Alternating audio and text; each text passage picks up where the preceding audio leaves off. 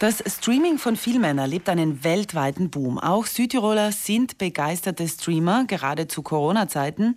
Vorsicht ist aber bei verlockenden Gratisangeboten geboten, denn sehr häufig verbergen sich kostspielige Abo-Fallen dahinter.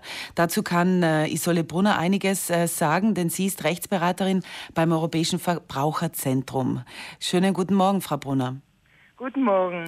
Frau Brunner, zunächst mal äh, vielleicht kurz die Erklärung, was genau ist denn Streaming? Das ist auf jeden Fall nicht Fernsehschauen. Ganz genau. Also Streamen ist das Abspielen von Inhalten auf dem Computer.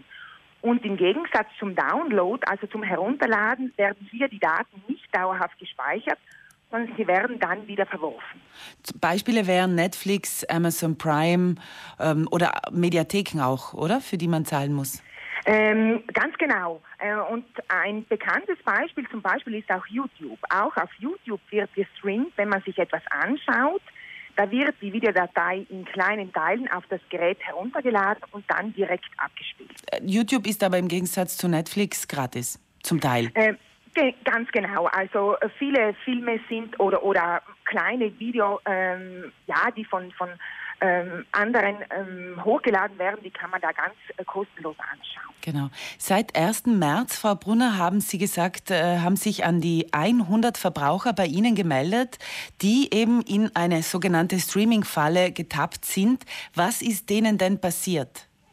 Also diese Verbraucher, die haben im Internet kostenlos einen äh, Film anschauen wollen, die haben gesucht und sie sind dann auf einer Internetseite gelandet haben sich dort registriert mit Namen und E-Mail-Adresse und äh, wurden bei der Registrierung aber nicht informiert, dass äh, nach äh, einer kostenlosen fünftägigen Testphase sie sich ein, ein recht teures Jahresabo aufgehalst haben.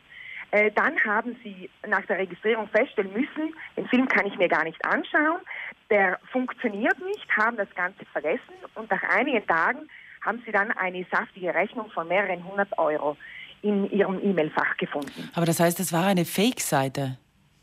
Also das sind äh, solche ähm, ge gefälschte ähm, Streaming-Seiten, also ähm, Abo-Fallen, sagt man dazu.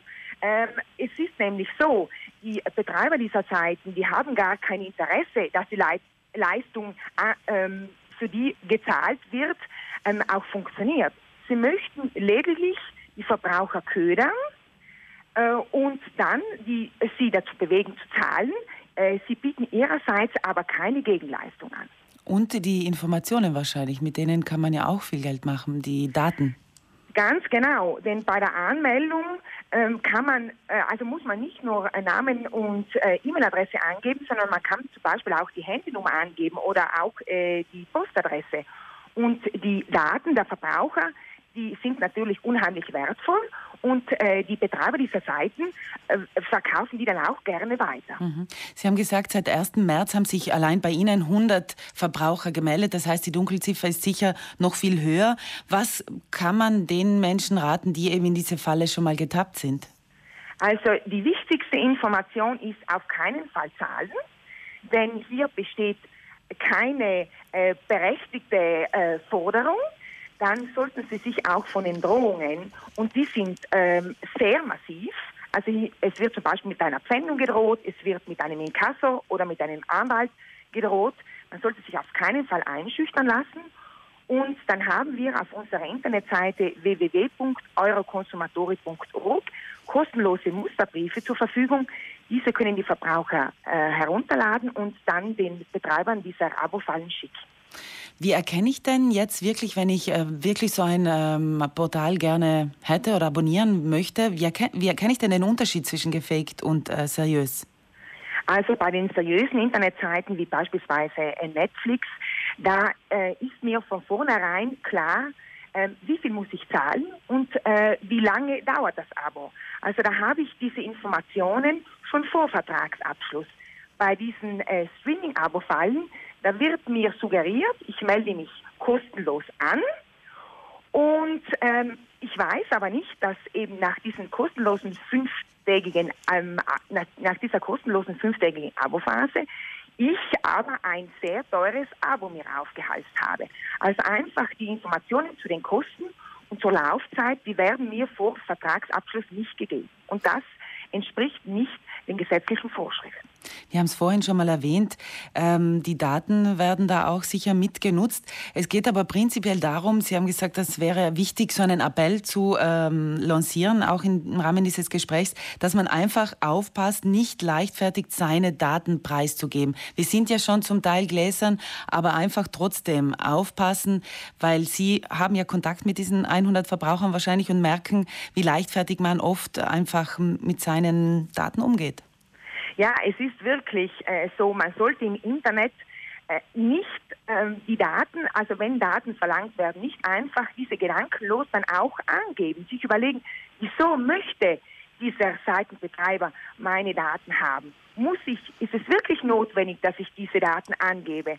Äh, einfach, ähm, vor allem eben bei den persönlichen Daten, bei Bankdaten, man weiß ja nicht, äh, welche Absichten dieser Seitenbetreiber hat. Es kann sein, dass eine Leistung kostenlos ist, dass die Daten aber dann an andere Unternehmen weiterverkauft werden. Und äh, wie ich vorhin gesagt habe, die Daten sind äh, sehr wertvoll und äh, man sollte da einfach wirklich sich gut überlegen, was ich im Internet an persönlichen Daten preisgebe. Sie haben gesagt, Sie haben sich zusammengetan mit dem Europäischen Verbraucherzentrum Österreich auch und da geht es wirklich um diese Kampagne Safer Streaming, also sicheres Streamen. Ganz genau. Also es ist einfach so, dass wir bemerkt haben, äh, in den letzten Jahren immer mehr äh, Menschen streamen. So ähm, ist es beispielsweise so, dass ähm, jedes Jahr 42 Prozent mehr Streaming-Abos in Europa abgeschlossen werden. Und da wir in der persönlichen Beratung, in, in, im täglichen ähm, äh, ja, Alltag, Berufsalltag merken, dass hier ähm, viele Menschen einfach äh, sich relativ wenig auskennen und äh, dann auch ähm, mit den Daten relativ, äh, also die Daten freizügig preisgeben, dann ähm, haben wir eben äh, im Monat Juni diese Kampagne gestartet, äh, sicheres äh, Streamen, äh, einfach die Verbraucher davor zu schützen, in ähm, Abo-Fallen und in andere Fallstricke hineinzutappen. Wenn man jetzt schon äh, hineingefallen ist, haben wir schon erwähnt, kann man sich an, auf, an die Internetseite wenden, eurokonsumatori.org, da gibt es den Musterbrief ähm, und man kann sich auch bei Ihnen in der Europäischen, im Europäischen Verbraucherzentrum melden. Ja, selbstverständlich. Äh, momentan sind wir telefonisch ähm, schlecht erreichbar.